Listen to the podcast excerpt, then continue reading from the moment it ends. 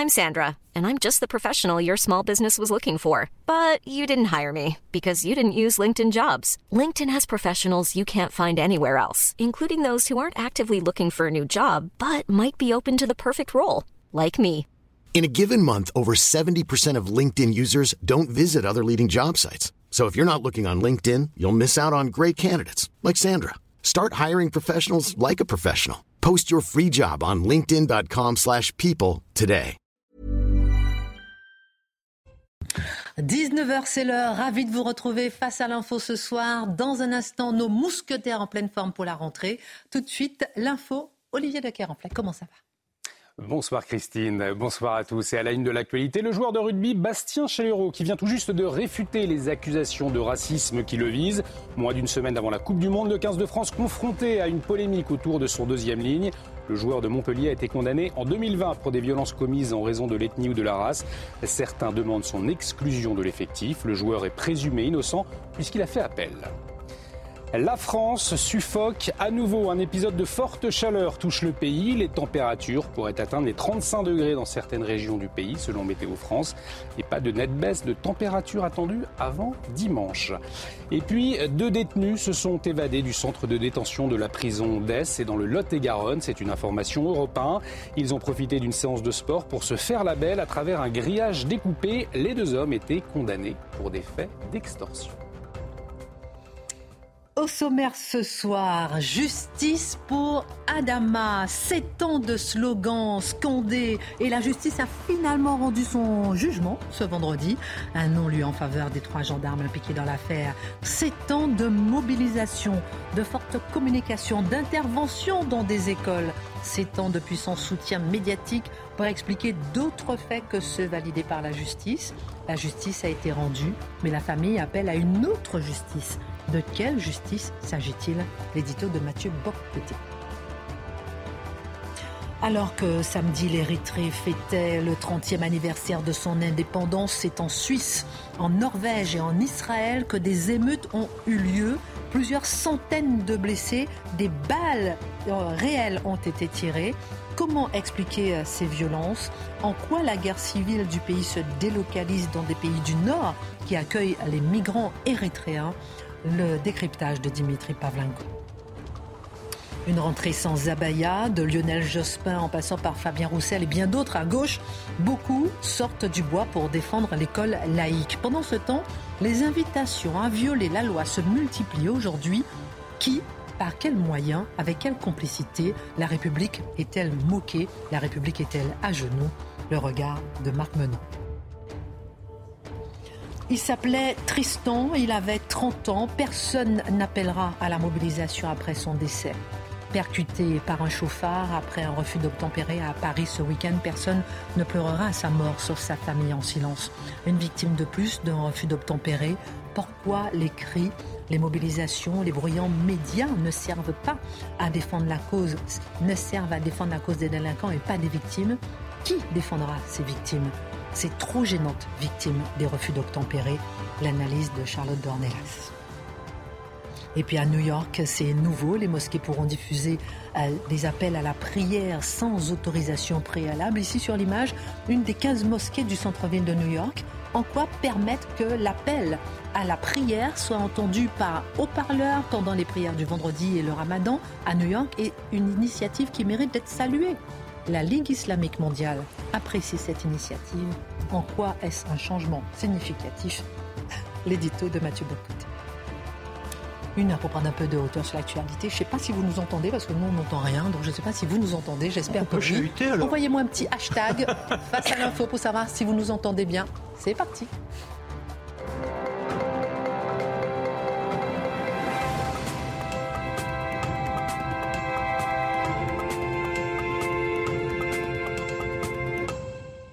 Alors, c'est la rentrée. Moi, j'ai emmené des cahiers. Euh, Alors, regardez d'abord. Non, non, non, soyez ça. Regardez ce que j'ai emmené. Ça, Oh. oh, bah, pop, pop, pop, pop. un stylo, Oh un cahier là. pour chacun. Alors, je bouge, attention. Merci maîtresse. Bonjour, maîtresse. Merci. Merci. Merci, merci. Ah mais c'est du Bic Collector ça. Si vous avez envie de m'avoir comme élève, je vous souhaite bon courage. Soyez, soyez ça. Oh là là, magnifique. Alors. Voilà. Vous avez entendu C'est la fin de la récré. C'est parti. C'est parti. On va commencer. Alors, dans un instant, le tour de table aujourd'hui, ça va être autour de, l'affaire des restos du cœur. C'est assez surprenant, en fait, ce qui se passe. C'est-à-dire que les restos du cœur sont en déficit de 35 millions d'euros. L'État donne 15 millions d'euros. Bernard Arnault donne 10 millions d'euros, mais il se fait lyncher par la gauche. On va essayer de comprendre pourquoi dans un instant. Avant tout, Mathieu Bocoté. On va se poser euh, des questions à propos de l'affaire euh, Traoré. Il y a toujours les silencieux et les bruyants. Et dans l'affaire Traoré, d'un côté, on a des gendarmes silencieux qui auraient pu demander euh, des excuses après le jugement. De l'autre, on a la famille Traoré qui appelle à une mobilisation demain contre la justice rendue ce vendredi. Adama Traoré traîne dans la vie publique depuis sept ans, sept ans où la famille Traoré a mené une campagne permanente de diabolisation de la France et de ses forces de l'ordre. Cette histoire ne démontre-t-elle pas que la France est à genoux Mathieu? Ah, c'est une excellente manière de poser les choses. La France est-elle à genoux? À tout le moins, à tout le moins pour l'instant, refusant finalement de, passer euh, de, je dirais, de sacrifier les exigences de la justice réelle à celle de la justice populaire, hein, ce qui est l'exigence de la famille Traoré dans les circonstances. Refusant cela, la France se tient debout. Mais des gens veulent la mettre à genoux. Et c'est le point de départ de cette réflexion. C'est-à-dire, on est devant, je, je, suppose, les principaux éléments connus de cette histoire, et j'en arrive à la conclusion qui est celle des derniers jours. Les trois policiers, donc, de jugement non-lieu. Donc, en dernière instance, était-il voilà, pardonnez-moi, les trois gendarmes étaient-ils responsables de sa mort, soit parce qu'il s'en serait pris à lui directement, soit par non-assistance à personne en danger. Résultat, après enquête, après enquête, expertise, contre-expertise, multi-expertise, pluri-expertise, après tout cela, sans ambiguïté, non-lieu. Alors ça permet, mais ça, nous oblige, parce que la famille Traoré dit néanmoins non, non, non, Adama Traoré demeure la victime euh, insensée et injuste de la police française, des gendarmes français, des forces de l'ordre françaises. Donc la bataille doit se poursuivre, le procès des forces de l'ordre doit se poursuivre, le procès de la France néocoloniale dans ces quartiers doit se poursuivre, et la figure principale, j'y reviendrai, Assa Traoré, qui est la, celle qui incarne aujourd'hui le combat non pas des quartiers, mais de l'aile décoloniale et à bien des égards indigénistes des quartiers, les pseudo-Black Lives Matter à la française, eh bien, eux croient encore en leur cause. Alors, rappelons-nous, point de détail important, il n'y a pas donc de, de condamnation non-lieu. C'est important pour la suite des choses. Mais de quelle famille parlons-nous? Quand on parle de la famille Traoré? C'est une formule qui revient souvent. Des gens disent la bande Traoré, la famille Traoré. Les plus méchants disent le gang Traoré, formule qu'on ne reprend pas à notre compte, évidemment. Mais c'est une formule utilisée souvent, le gang Traoré, comme s'il y avait quelque chose d'inquiétant dans cette famille. Je vais lire, j'ai pas l'habitude de citer Wikipédia, pour lequel j'ai très peu d'estime, franchement, mais pour une fois, pour une fois, je, vais me permettre de citer pour la description de la famille Traoré, pour qu'on comprenne que nous sommes ici devant, je dirais, une famille de la France de demain. Assa Traoré naît, donc c'est la, figure, euh, la jeune femme qui incarne ce combat aujourd'hui, la sœur d'Adama. Sœur d'Adama, naît en janvier 1985 dans le 9e arrondissement de Paris. Elle est issue d'une famille polygame, où elle considérait les autres femmes de son père comme également ses mères. Elle est ainsi issue d'une fratrie composant 17 frères et sœurs, une famille formidable, comme elle la qualifie elle-même, une cellule familiale très puissante, où il n'y a pas de demi-frères et sœurs, le père montrant à ses épouses que leurs enfants, mis à un très haut niveau, ont toujours eu plus d'importance. Son père, Marat Siré, né au Mali, arrive en France à l'âge de 17 ans. Il s'unit d'abord à la Picarde Élisabeth, puis à la Normande Françoise, dès qu'elle naît sept enfants, puis se marie au Mali avec Atouma dis-je, qui lui donne six enfants, dont Assa, puis avec Oumou, qui aura trois enfants, dont Adama une famille normale, donc une famille française comme il y en a tant, ou en fait comme il y en aura tant, probablement, si le cours des choses démographiques se poursuit.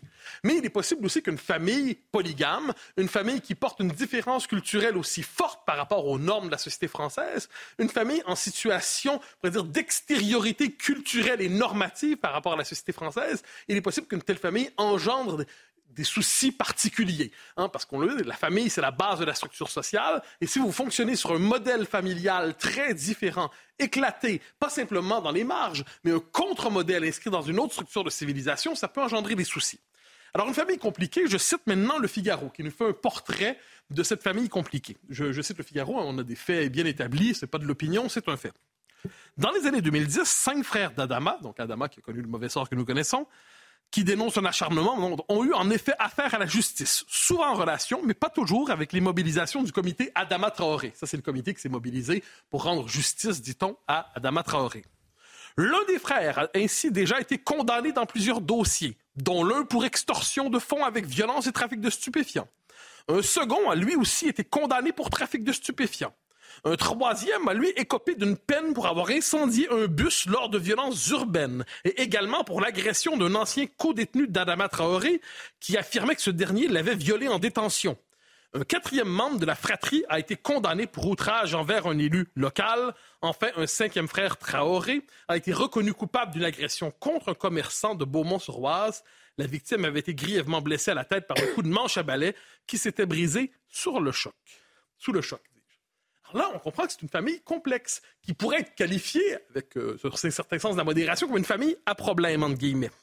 Quoi qu'il en soit, cette famille si française ou cette famille si post-française a ses problèmes et le mauvais sort d'Anama Traoré, nous le savons. Donc, je le redis, non-lieu. Donc, les policiers ne sont pas coupables, les policiers ne sont pas responsables, les gendarmes, pardonnez-moi.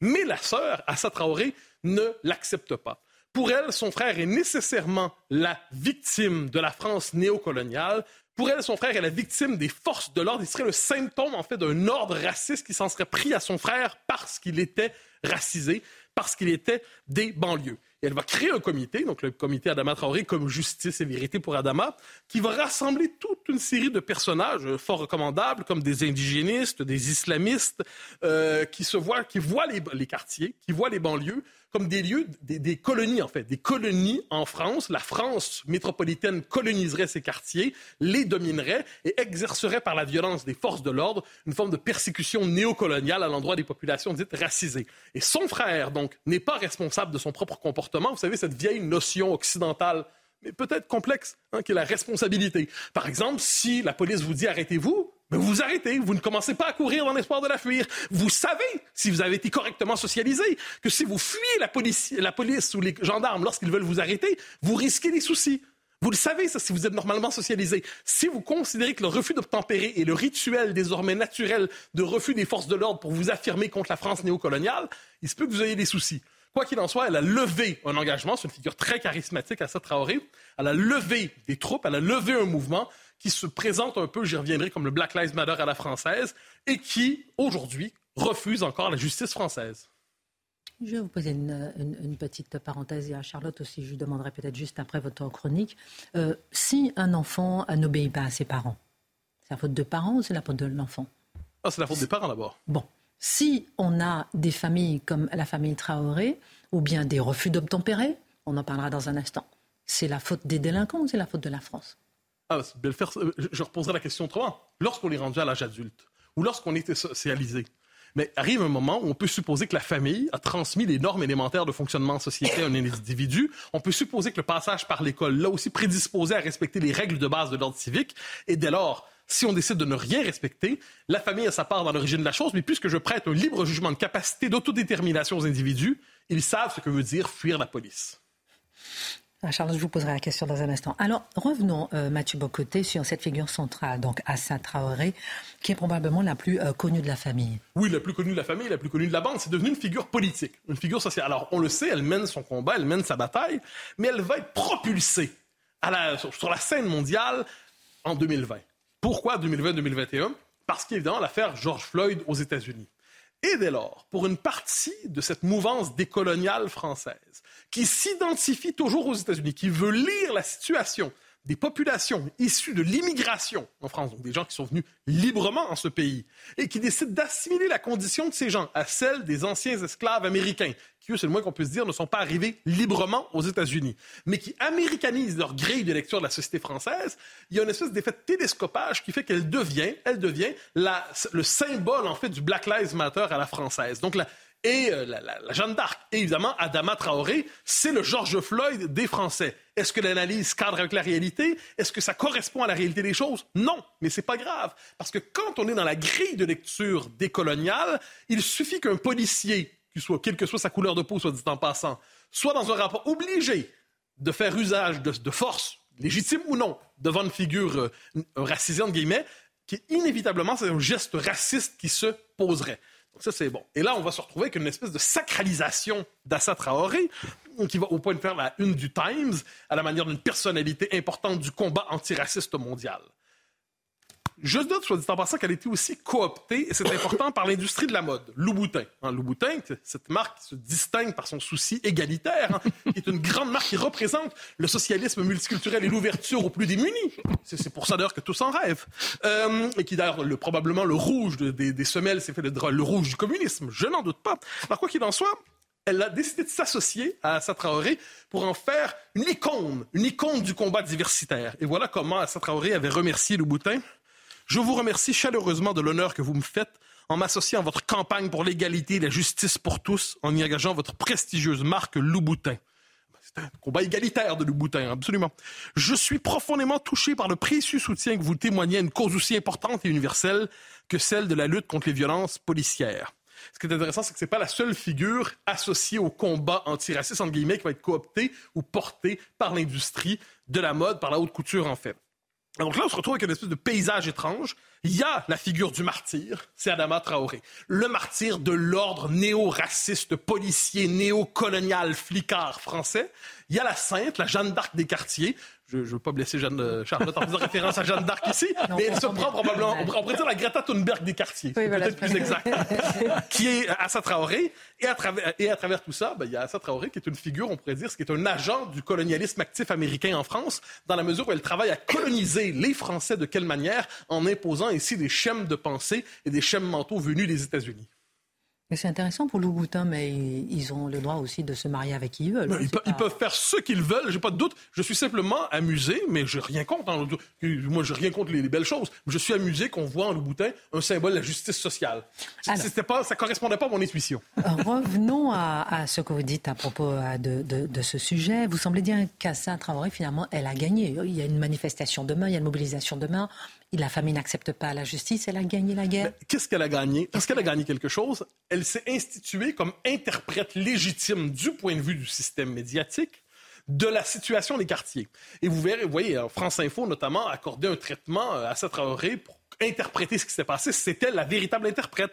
Au moment de l'affaire Naël, c'était l'interprète de la situation des quartiers. C'est l'interprète de la situation de la violence, de ce qu'ils appellent la violence policière en France. Ce qui est assez fascinant, en fait, c'est qu'au terme de cette histoire, une figure a émergé à la manière, justement, de ce leader politique euh, des quartiers, entre guillemets, c'est Assa Traoré, qui, de toute cette histoire, se retrouve en position privilégiée. Elle a les chaussures pour là, désormais. Elle a gagné la guerre euh, culturelle. Je regarde mes chaussures?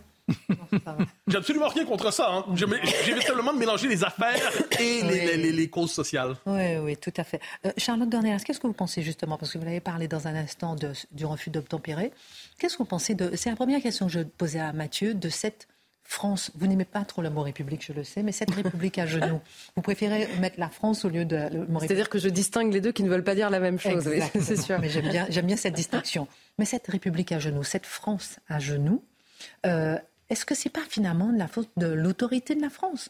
Bah, En fait, il y, a deux, choses. C'est-à-dire que Mathieu a raison de dire que, à la différence d'un enfant, quand vous avez un adulte, il est responsable euh, des, des, actes qu'il pose et donc de l'éventuelle sanction. Et la loi est là pour le rappeler aux adultes, pour permettre finalement la vie en communauté en sanctionnant ceux qui contreviennent à cette vie en communauté.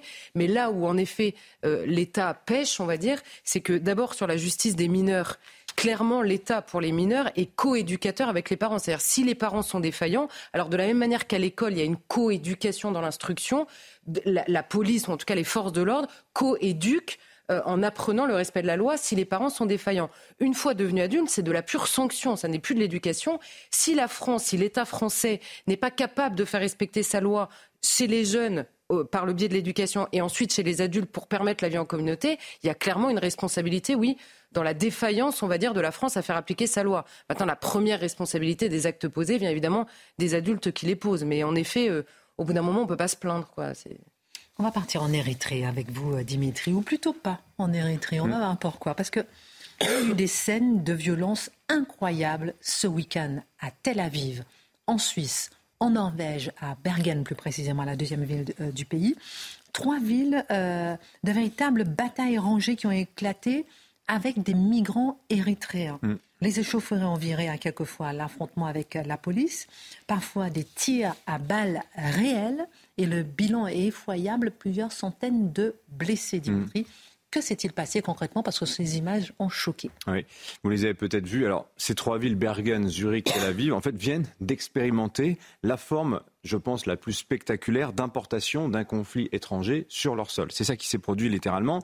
Et je suis assez frappé de voir que les médias en France qui racontent l'histoire assez peu en vérité. Assez peu, hein, parce qu'on peut, on peut rechercher très peu. Ah, il faut chercher. Hein, très peu de médias en parlent parle de rixes, de bagarres, d'émeutes, en fait, comme si ces affrontements, euh, en fait, n'avaient pas de cause ni de sens. En fait, on a assisté ce week-end à des délocalisations du conflit qui oppose depuis maintenant euh, plus fort longtemps hein, des opposants et des partisans de ce charmant régime érythréen dont je vais vous parler euh, dans un petit instant. Alors pourquoi samedi? Ça s'est passé samedi parce que c'était le 30e anniversaire de l'indépendance de l'Érythrée et donc dans ces trois villes, Zurich, Bergen, Tel Aviv, les partisans du régime organisaient des célébrations qui sont aussi des occasions pour, euh, pour le régime de, de lever des fonds. C'est un régime paria, hein, l'Érythrée, on va en parler dans quelques minutes. Et donc ces fêtes ont attiré tous les opposants, en fait, qui sont les migrants, les, réfugiés qui vivent dans ces pays-là et qui sont opposants au régime. Et euh, tout le monde a commencé à se battre en pleine ville avec une violence inouïe. Notamment, euh, en, en, Suisse, vous avez une douzaine de blessés, mais alors à Tel Aviv, là, vous avez eu 170 blessés, près de 50 policiers qui, à un moment, se retrouvant acculés face à ce déchaînement de violence, ont effectivement, vous l'avez dit, sorti leurs armes, ouvert le feu à balles réelles, pour, non pas pour tuer, mais pour se dégager, pour se dégager eux-mêmes. Incroyable. Si on peut remontrer l'image qu'on a mis dans le sommaire, ça serait très bien voilà. vous parler. Et il y aurait eu même des échanges de coups de feu entre les manifestants. Et vous voyez sur les images, vous avez les t-shirts rouges, les partisans du régime euh, d'Asmara, la capitale érythréenne, et en les opposants qui arrivent donc habillés en bleu. Et la police de Tel Aviv a reconnu qu'elle n'avait pas connu un tel niveau de violence depuis les émeutes arabes israéliennes d'octobre 2000. Donc vous voyez, il y a plus de 20 ans.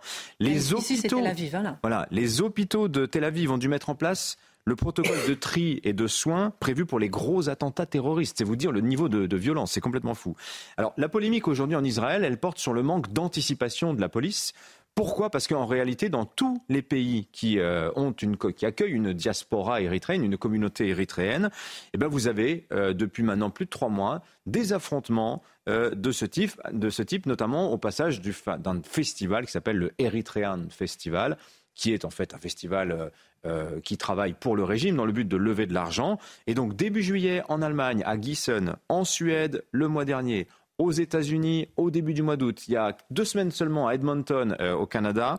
Et il y a eu des événements similaires, alors des bagarres pas aussi violentes que celles de, Tel Aviv, mais enfin, vous voyez, partout où vous avez... Ne pas être dans son pays euh, d'origine et avoir de telles violences, c'est quand même assez incompréhensible. Pardon, hein, mais... oui.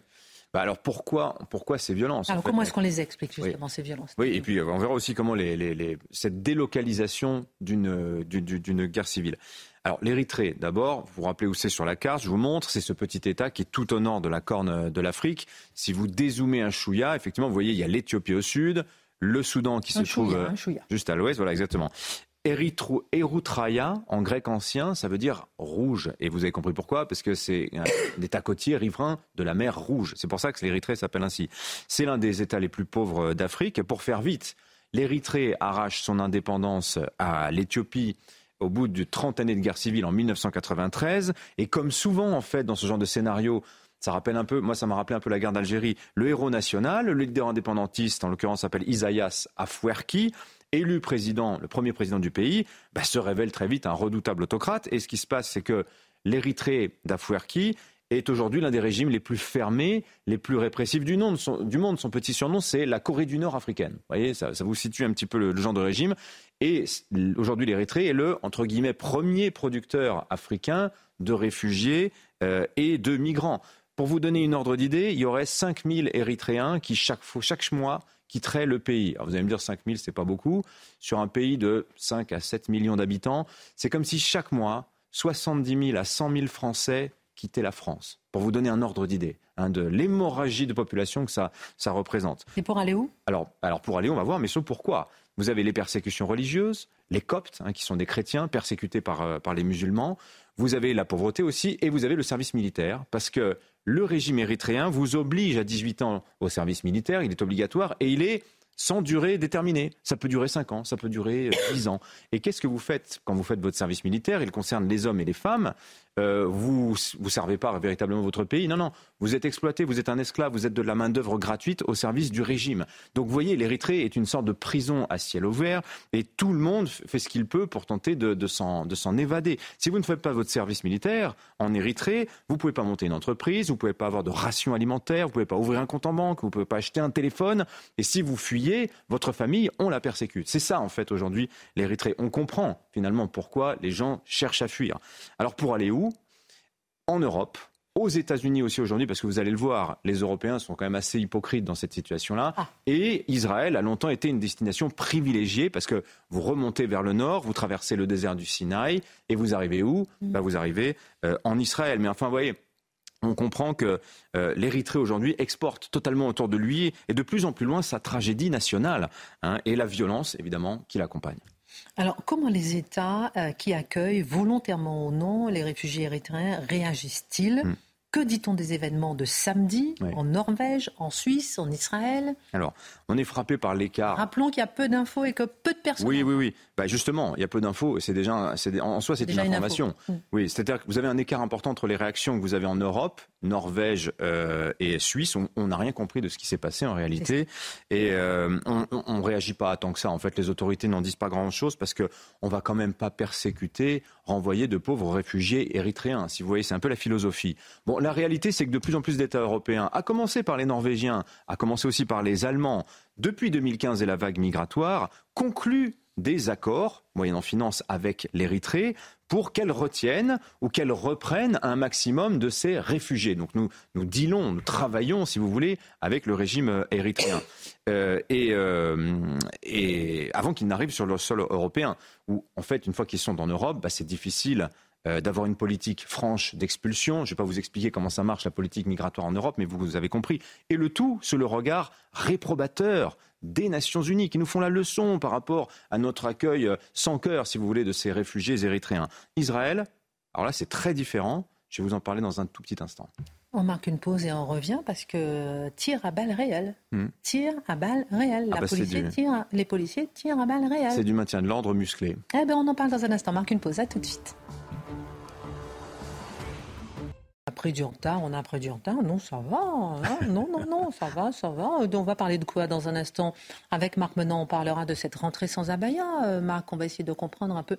Il y a une gauche qui s'est réveillée. C'est intéressant, la gauche hmm. Jospin, la gauche hmm. laïque. Hmm. C'est beau, ça, non? Ah Même, dans Libération. vous n'êtes pas content? Oh, C'est le réveil tardif des octogénaires. vous êtes dur.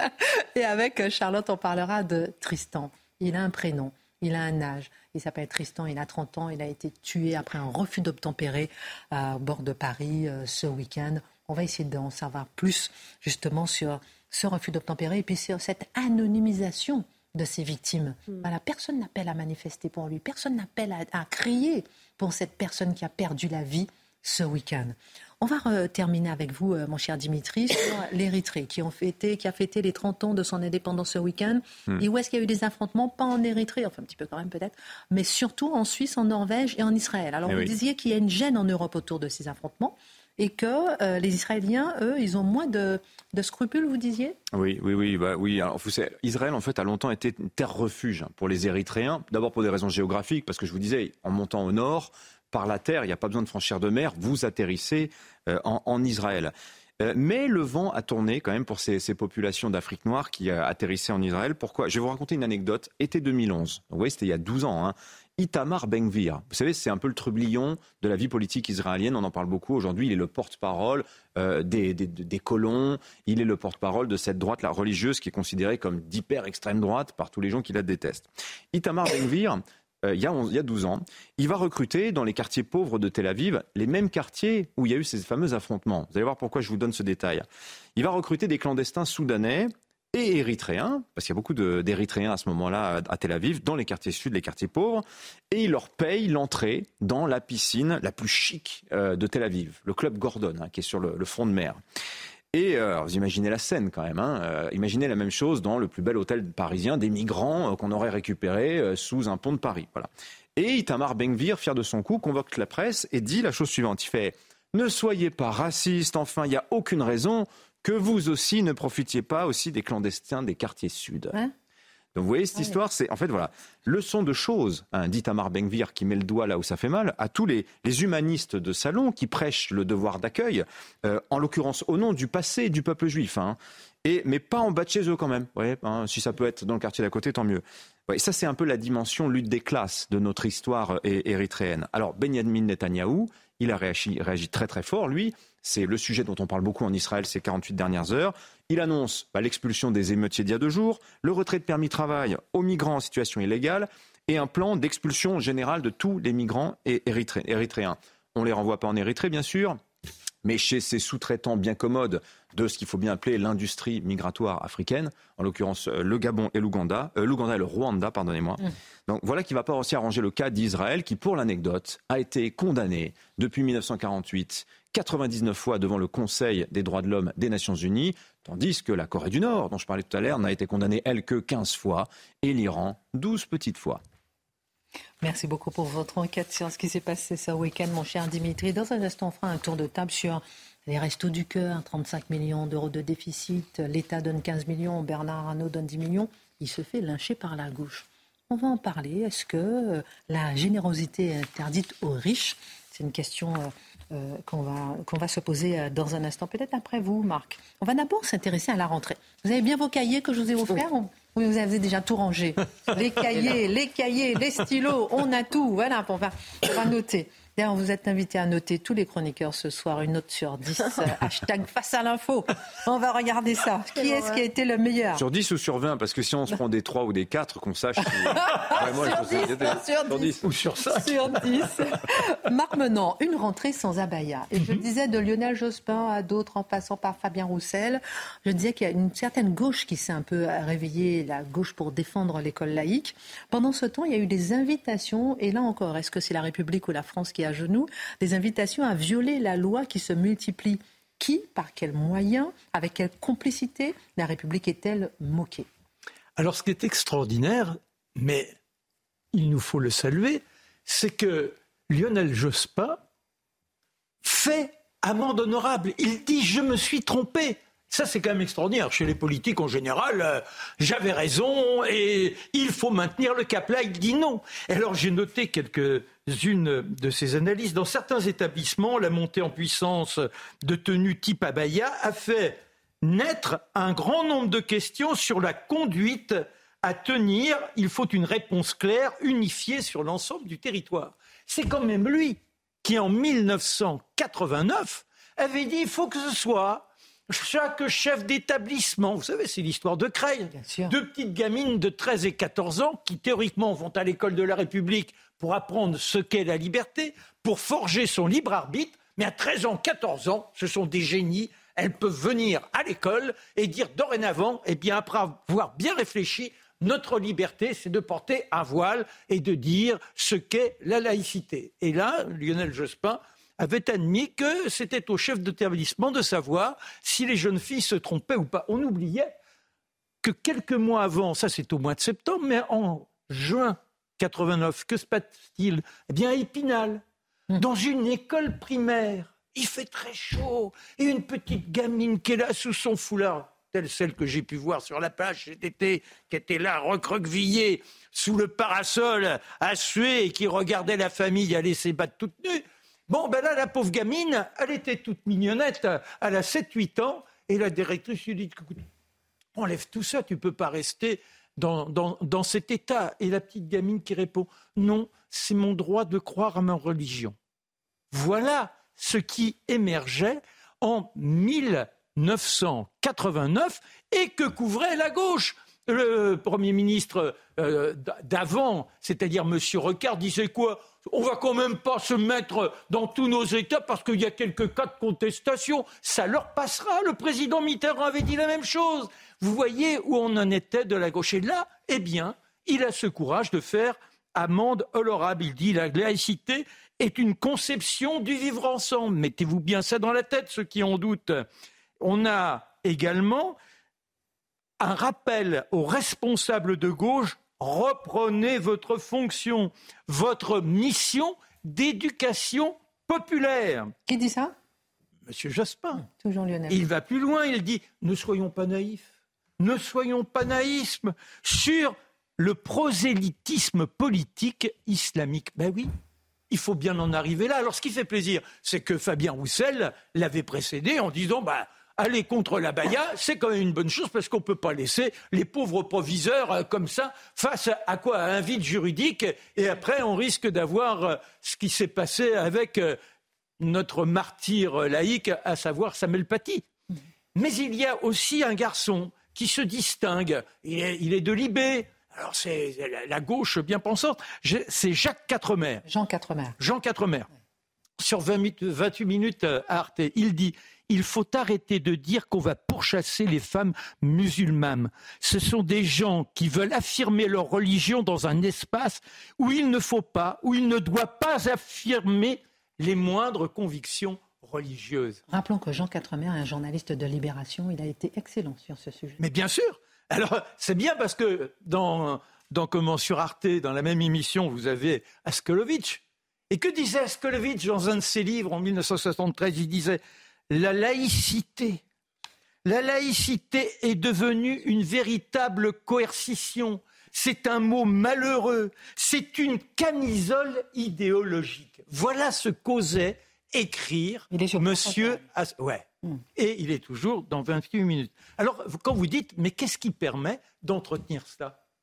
Déjà, il y a cette naïveté, accordons à certains, d'être dans une sorte d'emballement, de tolérance dévoyée, mais il y a aussi ah, l'ignorance, ne pas savoir ce qu'est la laïcité. Au passage, rappelons ce que notre ami Jaurès avait écrit dans une lettre aux instituteurs, aux institutrices, en parlant des enfants, ils seront citoyens, ils doivent savoir ce qu'est une démocratie.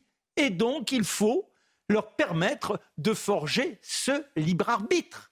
Et là, vous avez donc des gamins qui arrivent en revendiquant ce qu'ils ont entendu dans les réseaux sociaux. On a vu là tout le week-end des jeunes filles avec les lèvres pulpeuses comme ça, vous voyez Et qui, bah oui, parce qu'il faut quand même, euh, faut pas être tentatrice, mais néanmoins, on peut suivre la mode. On a son voile. regardez l'image, on l'a montré hein, pendant le sommaire où ils appellent, euh, sur TikTok notamment, à, violer la loi. il faut violer la loi. Après, il y a donc cette ignorance, il y a la bêtise, et puis il y a la volonté de nuire, d'aller contre l'État français. Mais là, qui Alors, on a ces jeunes filles. Alors, on pourrait dire que c'est la bêtise qui l'emporte chez elles. Elle est belle. Ah oui. Alors après, vous avez les frères musulmans, vous avez les salafistes, vous avez Erdogan, mais vous avez aussi le fameux CFCM, ce comité français, du, culte musulman, qui n'a pas hésité à porter plainte contre Charlie Hebdo, qui revendique d'une loi allant contre le blasphème, c'est-à-dire contre le principe même de la laïcité. Donc vous dites que tous ceux-là sont contre la France ah, Bien évidemment. Vous avez un garçon, il est avocat, il est essayiste, il a créé un site, ça s'appelle Orient 21, Rafik Chekit. Si je lisais tout ce qu'il écrit, vous seriez épouvanté. Retenons simplement, il ne faut pas laisser l'idée laïque à celles et ceux venant en faire une arme de ségrégation. Mais c'est quoi la ségrégation? Si ce n'est pas celui qui vient, qui porte une tenue en disant je ne veux pas être de la République, je ne veux pas être citoyen. C'est là où Lionel Jospin a raison. Il dit nous devons faire communauté. C'est quand même extraordinaire. Mais quand ils arrivaient en France, les migrants, dans les années 60, que se passait-il? Ben, Les femmes, gentiment, elles s'installaient dans leur foyer, elles ne cherchaient pas à porter un voile. Il a fallu attendre ces années 89. Vous voyez dans, quelle perversion de l'esprit nous nous sommes installés mm. sous un soi-disant principe de tolérance. Et alors, que pourrait-on dire à ces cinq femmes afghanes que l'on vient d'accueillir? Mm. Ces femmes afghanes qui ont souffert l'arrivée des talibans, de l'arrivée des talibans il y a deux ans. Ces femmes, elles viennent chez nous avec quoi? Avec l'espoir de pouvoir enfin goûter ce principe de la liberté universelle. Et on va leur dire, bah, allez donc vivre dans nos banlieues, et là, eh bien, dans un principe de communauté, il vous leur faudra porter les voiles et elles devront se soumettre, car sinon, eh bien, la communauté qui est la leur, qui est considérée comme étant la leur, les rejettera. Vous voyez où nous en sommes? Il est temps d'envisager, non pas d'ailleurs un voile ou des tenues religieuses uniquement interdites à l'école, mais partout dans l'espace public, car l'espace public, c'est l'endroit où la loi est la même pour tout le monde. Et c'est vrai que ces femmes afghanes, en général, ce sont plutôt des hommes qui arrivent en France. Est-ce qu'on va leur dire justement de remettre le voile Très bonne remarque. Euh, dans un instant, on fait un tour de table sur les restos du cœur. Juste euh, maintenant ou tout à l'heure? Peut-être maintenant? Allez. Je sais pas. A, dans un instant, on fera avec vous, euh, Charlotte, le refus d'obtempérer euh, à Paris. Cette question que j'ai envie de vous poser, on l'a vu là ce week-end, les restos du cœur qui sortent du bois et qui disent voilà qu'il manque dans trois ans, nous allons certainement fermer puisque nous n'avons pas les moyens. L'État rapplique, si vous permettez l'expression, 15 millions d'euros sur la table. Bernard Arnault rapplique, si vous permettez l'expression, 10 millions d'euros sur la table. Les Restos du Cœur ont 35 millions euh, d'euros de déficit. Moi, ce qui m'a interpellé, c'est de voir à quel point euh, la gauche critique ouvertement, fortement, violemment la générosité euh, de Bernard Arnault. Est-ce que la générosité est interdite aux riches? Bah, c'est très français euh, de voir d'un œil suspicieux euh, la générosité des plus riches. Rappelez-vous, hein, quand il y avait eu le geste, euh, alors je, je ne suis pas sûr que c'était Bernard Arnault au moment de l'incendie de Notre-Dame. Le premier réflexe avait été de dire oui, mais attendez, il fait ça pour les, il fait ça pour les impôts, il fait ça pour l'avantage fiscal et pour son image. Bah, évidemment qu'il y pense, mais euh, on ne peut pas lui prêter un instant la, C'est impossible d'imaginer que ça puisse être un, pur acte de générosité. J'ai les moyens de le faire, je le fais. Mais de toute façon, c'est comme ça. En France, le mécénat, la philanthropie, ça passe toujours pour intéressé comme dégradant. On lit beaucoup aussi. Ah bah regardez, c'est bien la preuve que l'État aujourd'hui se défausse Hein, sur le secteur privé pour assumer des missions qu'il devrait assumer. Mmh. Euh, voilà. Alors qu'aux États-Unis, quand vous avez un milliardaire qui arrive dans une ville et qui fait un don à une école, il est célébré. il est célébré. On voit le fossé culturel. Et, hein. puis on voit pas trop de personnes de gauche, personnalités de gauche qui donnent au Resto du Cœur. C'est que l'enjeu pour la gauche, à tout le moins pour une certaine gauche, c'est l'existence même du milliardaire et même du millionnaire qui fait problème. Dès lors, il aurait beau. Il aurait même lorsqu'il aide des centaines Oui, parce que dans leur esprit, ils cherchent simplement à se racheter, ils cherchent à, sauver son âme ou à tout le moins sa réputation publique, mais structurellement, ces gens ne devraient pas exister. Dès lors, donneraient-ils la moitié de leur fortune, qu'il leur en resterait encore la moitié et ils ne devraient pas exister? ça, c'est le raisonnement de gauche. S'il y a des restos du cœur, c'est parce qu'il y a des Bernard Arnault. C'est un peu ça, en fait, en résumé, la, la situation, la pensée qu'on qu entend à gauche. Très choquant. Oui, c'est ça. Il n'y a pas de distinction entre la, comment dire, la lutte contre un système euh, économique, en l'occurrence euh, capital, euh, capitaliste, contre lequel il lutte. Et donc, il dit c'est ce système qui a permis à Bernard Arnault de devenir riche, donc Bernard Arnault ne peut plus être généreux. Et la générosité, en plus, de la famille Arnault. C'est même pas au nom de ces entreprises, là, en l'occurrence, parce que c'est son fils qui va se rendre dans les, dans les restos du cœur. Je pense qu'il y a un peu une confusion et en effet une détestation un peu pulsionnelle, on va dire. Maladive. Non, mais, bah, c'était la même chose au moment de Notre-Dame, en effet, ce que disait euh, Dimitri. C'est que cette euh, générosité, moi je ne sais pas, je ne suis pas dans le cœur de Bernard Arnault, je ne sais pas pourquoi il fait ça en fait. Mais, ce qui est extraordinaire... une générosité, elle est à saluer, d'où qu'elle vienne. non, mais ce qui est extraordinaire, c'est que si ce sont les pauvres qui doivent donner, ne va pas y avoir grand-chose dans les caisses des restos du cœur. Donc heureusement qu'il y a des riches qui éventuellement aient cette démarche. Sur la défiscalisation, hein. notre Dimitri peut me contredire, mais théoriquement, vous ne pouvez pas euh, vous donner 10 millions, c'est pas 10 millions que vous ne vous, payez pas d'impôts. Oui, tout le monde dit que ça va être défiscalisé, pas hein, du tout. Voilà, c'est plafonné, oui. Euh, bah, voilà. Bon. Et puis le dernier point quand même, c'est de s'inquiéter. Quand il a créé les Restos du Cœur, Coluche, il a dit quoi? Il a dit c'est un état transitoire. C'est pour essayer de faire en sorte que euh, la situation ne perdure pas. Et des années après, on dit mais il faut que tout ça, s'institutionnalise. Interrogeons-nous sur notre société qui va au resto du cœur, comment on en arrive là? Et comment on n'arrive pas à avoir une société où tout chacun puisse vivre en dignité? Dans un instant, vous le voyez inscrit en dessous, on partira à New York, l'appel à la prière le vendredi. Ça vaut le coup de faire un petit voyage à New York si vous n'avez rien à faire le vendredi pour voir un peu à quel point New York est en train de se transformer. On va voir pourquoi et on va voir s'il y a une éventuelle incidence, si ça peut arriver aussi en France. Des questions que je peux vous poser. Rappelons que juridiquement, rien n'interdit que ça arrive en France. Je fais une petite parenthèse. Charlotte, Après un refus d'obtempérer ce week-end, Tristan, 30 ans, a été violemment et mortellement percuté par un chauffard qui fuyait la police à Paris, à Paris niveau Pantin. Que sait-on exactement de ce qui est arrivé à ce jeune qu'on a du mal à nommer, à appeler par son prénom? Hmm. ben, Malheureusement, c'est une affaire euh, très banale qui se termine extrêmement mal. C'est-à-dire que c'est simplement l'histoire d'un refus d'obtempérer, comme il y en a des dizaines par jour euh, en France. Il est 3h30 du matin, on est dans le 19e arrondissement de Paris, vous l'avez dit. Les policiers demandent à une voiture, en l'occurrence c'est une BMW, de s'arrêter. Le euh, chauffeur refuse de s'arrêter. Une courte poursuite s'engage entre les policiers et ce chauffeur. Quelques minutes plus tard, il parvient à distancer euh, les forces de l'ordre. Il abandonne sa voiture et dans sa course, entre-temps, il a percuté en effet mortellement Tristan. 30 ans, qui a été projeté à plusieurs mètres de la chaussée, donc il devait par ailleurs rouler extrêmement vite. Et euh, par ailleurs, on apprend que le, le, chauffeur, donc qui est en fuite, parce que non seulement il a fait un premier refus d'obtempérer, mais une fois qu'il percute euh, Tristan, mmh.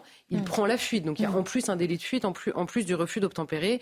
Il a été interpellé et on a appris depuis qu'il était sous contrôle judiciaire avec interdiction de conduire un véhicule et que cette décision prenait effet le 21 août dernier. Donc elle est assez récente. Donc il avait été... Euh, placé sous contrôle judiciaire, interdiction. C'est probablement la raison pour laquelle, d'ailleurs, il échappe aux policiers. En attendant, Tristan est mort. Alors, ça n'est pas la première fois que ça arrive, euh, évidemment.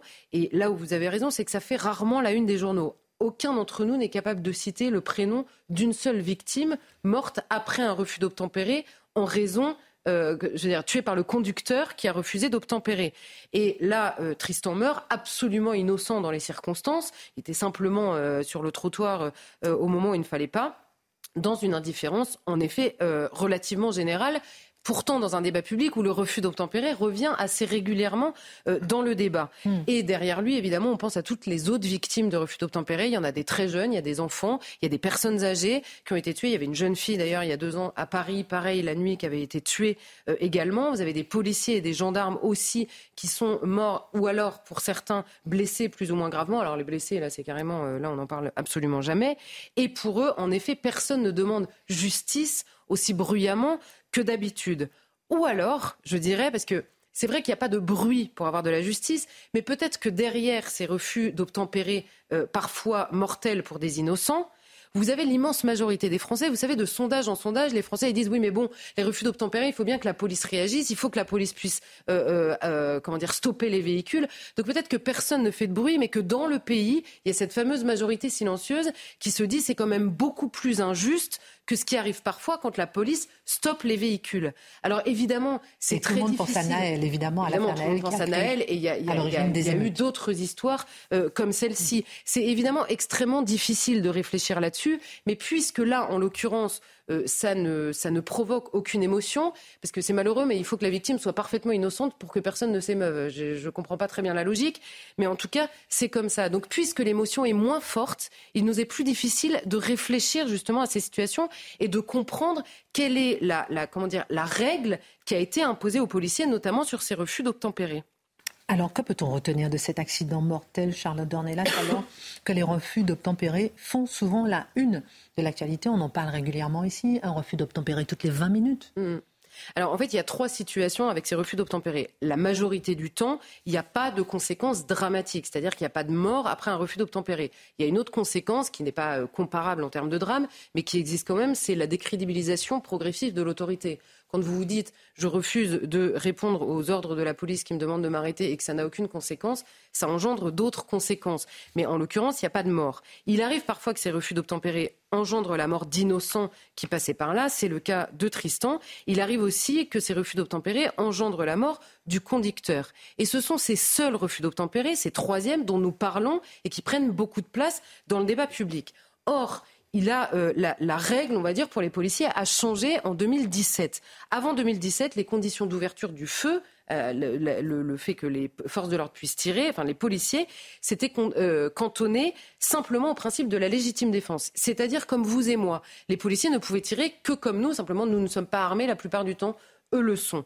Depuis 2017 sur cette question des refus d'obtempérer, précisément parce qu'il y en avait beaucoup et que parfois ils avaient des conséquences dramatiques, le régime des policiers a été calqué sur celui des gendarmes.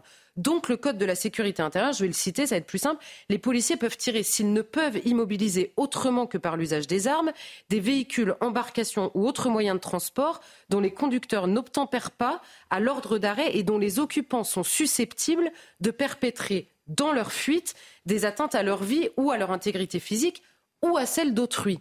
Donc, en clair, ce qu'on comprend, c'est que ce n'est pas un permis de tuer, parce que la France insoumise, je lis ce texte parce que la France insoumise, après la mort de Naël, a déposé un projet de loi pour abroger ce texte, en disant que c'était euh, une, une, peine de mort déguisée. Il ne s'agit pas, en l'occurrence, on comprend bien en lisant le texte, d'un permis de tuer, mais simplement par l'extension du cadre de la légitime défense, c'est une des facettes du devoir de protection. On leur dit pas vous pouvez tuer. On leur dit voilà ce que vous avez le droit de faire si c'est nécessaire et proportionné, comme d'habitude, pour protéger autrui, votre vie ou celle d'autrui. Seulement, il faut bien comprendre que la situation, elle est extrêmement délicate. Les policiers, ils sont en face d'une voiture. Ils voient parfois qu'elle a déjà fait prendre des risques, qu'elle roule très vite, qu'il y a des passants qui ont failli se faire renverser. C'est ce qu'on a vu dans les minutes qui ont précédé, par exemple, la mort de Naël. C'est ce qu'a évoqué le policier quand il était euh, en garde à vue. Simplement, le policier, il a deux secondes pour analyser la situation et se dire est-ce qu'il est nécessaire et proportionné d'empêcher ce véhicule de poursuivre sa route? Et pourquoi est-ce que je dis que là, en l'absence d'émotion, on peut, on peut réfléchir un peu plus sereinement? C'est que reprenons le cas d'aujourd'hui. Si la police avait tiré, Tristan serait vivant. Simplement, si la police avait tiré et que le conducteur était mort, parce que la police peut tirer pour immobiliser le véhicule, mais dans la, la comment dire, dans la, dans le la, feu de l'action oui, dans le feu de l'action avec l'adrénaline, c'est compliqué de viser aussi correctement, surtout quand le véhicule est en mouvement, par exemple. Simplement, si la police avait tiré que le conducteur était mort, c'est ce qui nous était arrivé au moment de Naël. Personne n'aurait pensé à Tristan et au fait qu'il ne serait jamais mort, puisqu'il est impossible de l'imaginer à ce moment-là. Donc vous voyez que c'est extrêmement compliqué, et c'est la raison pour laquelle je ne suis pas en train de dire il faut absolument qu'il tire à chaque refus d'obtempérer. Je suis en train de dire quand ça arrive, c'est pourquoi l'IGPN, sous l'égide de la justice, met des mois et des mois à analyser une situation que le policier a deux secondes pour comprendre et que parfois il aboutit à des, à des conclusions très différentes du récit médiatique que l'on a eu. Je ne vais pas refaire l'histoire d'Adama Traoré, c'est encore une autre histoire, mais c'est un peu similaire dans l'enflammement que nous avons parfois dans le débat public par rapport à la réalité de ces refus d'obtempérer. Ah, devant cette affaire Tristan, comment et son anonymisation, comment expliquer, Charlotte Dornelas, par ailleurs, ces écarts d'émotion entre différentes situations, alors que la mort de ce jeune innocent laisse évidemment une famille inconsolable, mais on a l'impression que c'est la famille. Bien sûr. Alors, un, il y a l'absence de vidéo. Il faut être euh, conscient, lucide là-dessus. L'absence de vidéo nous fait toujours beaucoup moins réagir. Naël, d'ailleurs, tout le monde avait réagi au moment où la vidéo était sortie. Donc ça, c'est assez normal, c'est compréhensible. La deuxième chose, c'est qu'il y a l'idéologie quand même de certains milieux associatifs, politiques et parfois même médiatiques. Il faut, dans, dans les sujets dont on parle, que le jeune soit tué par la police. Je pourrais prendre un autre exemple. On a vu à Nîmes, il y a quelques jours, quelques semaines, un petit garçon, Fayed, 10 ans, hmm. tué, victime collatérale d'un hmm. règlement de compte euh, qui visait pas la bonne personne. 10 ans, à sa marche blanche, il y avait... Euh, trois pelés et deux tondus. Hmm. C'est pourtant un petit jeune dans un quartier. Où sont tous les gens qui nous parlent des jeunes des quartiers Et je prends l'exemple du trafic de drogue parce qu'il y a infiniment plus de morts que tous les autres sujets réunis et de jeunes notamment dans ces quartiers qui meurent sous les balles des trafiquants de drogue. Apparemment, ça n'émeut pas non plus. Donc vous voyez qu'il y a une dimension idéologique dans la réaction. Et la troisième, c'est parfois la grossière manipulation. Et là, je prends l'exemple de l'Algérie parce que je suis quand même obligé de le faire.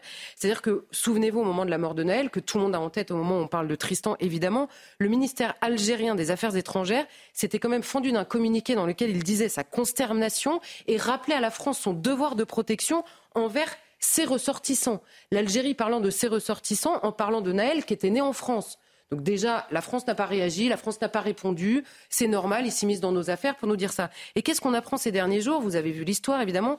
Nous avons trois jeunes marocains et franco-marocains qui étaient sur leur jet ski, qui sont entrés dans les eaux algériennes, qui disent, eux, s'être perdus pour ceux qui sont euh, vivants. Et les gardes-côtes algériens ont tiré. Que nous dit le ministère de la, euh, algérien de la Défense ces derniers jours?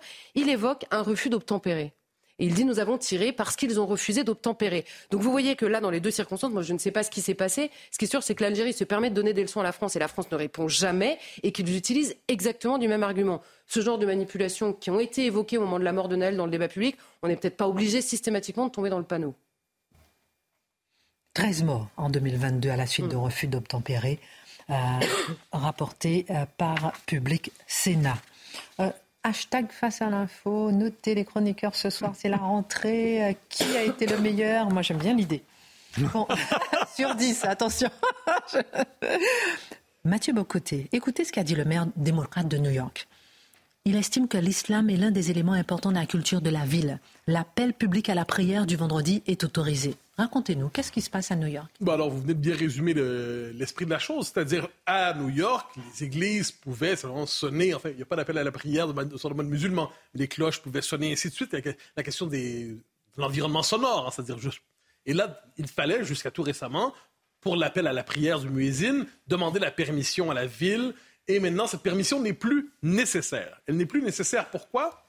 Parce qu'au nom de la logique de l'inclusion et de la diversité à l'américaine, cette fois, eh bien, on dit pourquoi cette religion devrait-elle avoir à demander au statut particulier des choses particulières que les autres religions n'ont pas à demander. Dès lors, au nom, et là on comprend la, logique américaine, il ne faut jamais oublier l'histoire américaine, c'est un pays, à l'origine, c'est une association de sectes à bien des égards, les Américains.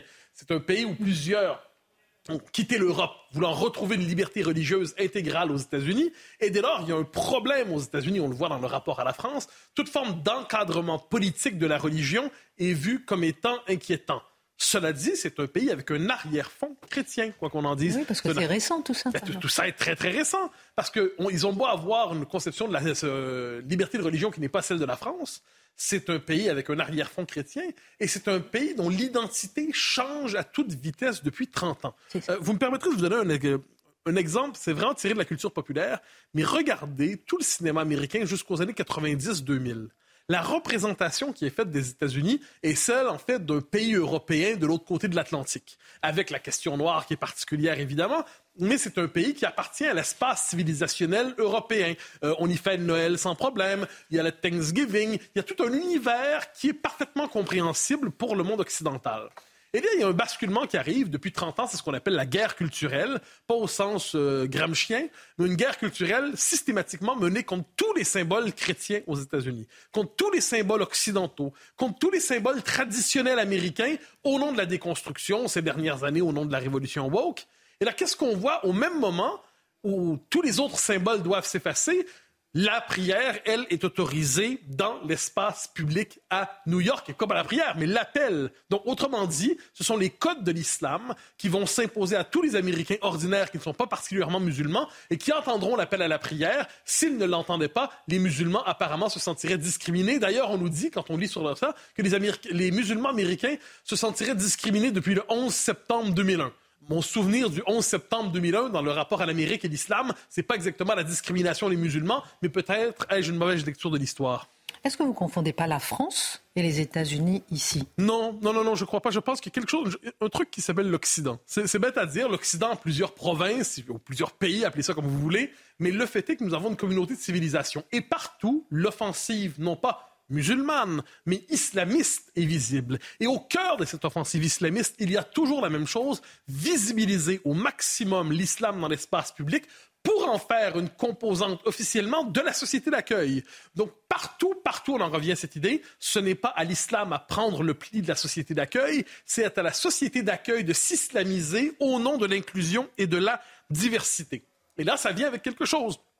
Partout, partout, le voile islamique a été présenté, on l'a vu au Canada, on le voit aux États-Unis, comme euh, en Suède, on l'a vu un temps, comme le symbole de l'ouverture à l'autre. Si vous voulez montrer que vous êtes ouvert à l'autre, vous devez embrasser le voile islamique. Si vous n'acceptez pas le voile islamique, c'est la preuve que vous êtes fermé non seulement à l'islam, mais à la différence en général. Alors, une fois qu'on a accepté le voile islamique, il y a une prochaine étape. il y a toujours une prochaine étape. Quand vous cédez quelque chose, vous devez céder ensuite et céder ensuite. Et là, on est rendu à l'appel public, à la prière à New York. C'était aussi le cas à Minneapolis, soit dit en passant, donc une deuxième ville, une ville symbole vient de tomber. Je note que la Ligue islamique mondiale s'est réjouie de cette euh, reconnaissance ou de cette capitulation. Choisissez la formule qui vous plaira. L'Arabie saoudite applaudit, on ne s'en surprendra pas. Et rappelons qu'il y a une petite faille juridique qui permettrait qui a un appel du Mésine en France. Moi, j'aime bien ces petites failles Non, non, non. Ah, rappelez-vous en Allemagne. Rappelez-vous en Allemagne. On en parlera demain, si vous voulez. Parce la démographie fait l'histoire. Non, mais c'est intéressant. C'est intéressant, cette petite faille juridique. Ça peut arriver en France. On, on va en parler demain. Euh, Olivier Lequin-Flac, juste avant euh, la Minute Info, les notes. Alors, 25 sur 20. On avait 10 sur 10. Vous êtes gentil. Pour la note des chroniqueurs. Marc, 10. Dimitri, 11. Euh, Mathieu, 12. Charlotte, 15. Vous n'avez pas compris cette histoire 10, je comprends rien. Il y en a plein qui disent je donne 20 sur 20 à tous, les à tous les chroniqueurs. Bon, allez, on regarde ça. 20 sur 20 pour la rentrée. Olivier de Carenfleck, la Minute Info. Très bonne soirée Christine, je vous confirme 20 sur 20 pour tout le monde. À la une de l'actualité ce soir, Emmanuel Macron qui se dit favorable à des expérimentations du port de l'uniforme pour les élèves. Pour le chef de l'État, ces essais permettraient d'éclairer le débat public. Des propos tenus il y a quelques minutes lors d'une interview avec le youtubeur Hugo Décrypte. Gabriel Attal, le ministre de l'Éducation, avait tenu des propos similaires ce matin. Alors que la survie des Restos du Cœur est en jeu selon son président, la famille de Bernard Arnault va verser une aide de 10 millions d'euros. Une annonce du prioritaire de LVMH après l'appel lancé par l'association. Les Restos alertent sur le nombre de bénéficiaires grandissant et le manque de ressources. Le gouvernement a lui promis hier une aide de 15 millions d'euros supplémentaires. Et puis, le joueur de rugby Bastien Chalureau a réfuté en larmes cet après-midi les accusations de racisme qui le visent. Moins d'une semaine avant la Coupe du Monde, le deuxième ligne du 15 de France en proie à une polémique nourrie par les députés France Insoumise. Le joueur de Montpellier a été condamné en 2020 pour des violences commises en raison de l'ethnie ou de la race. Certains demandent son exclusion d'effectif. Le joueur est présumé innocent puisqu'il a fait appel.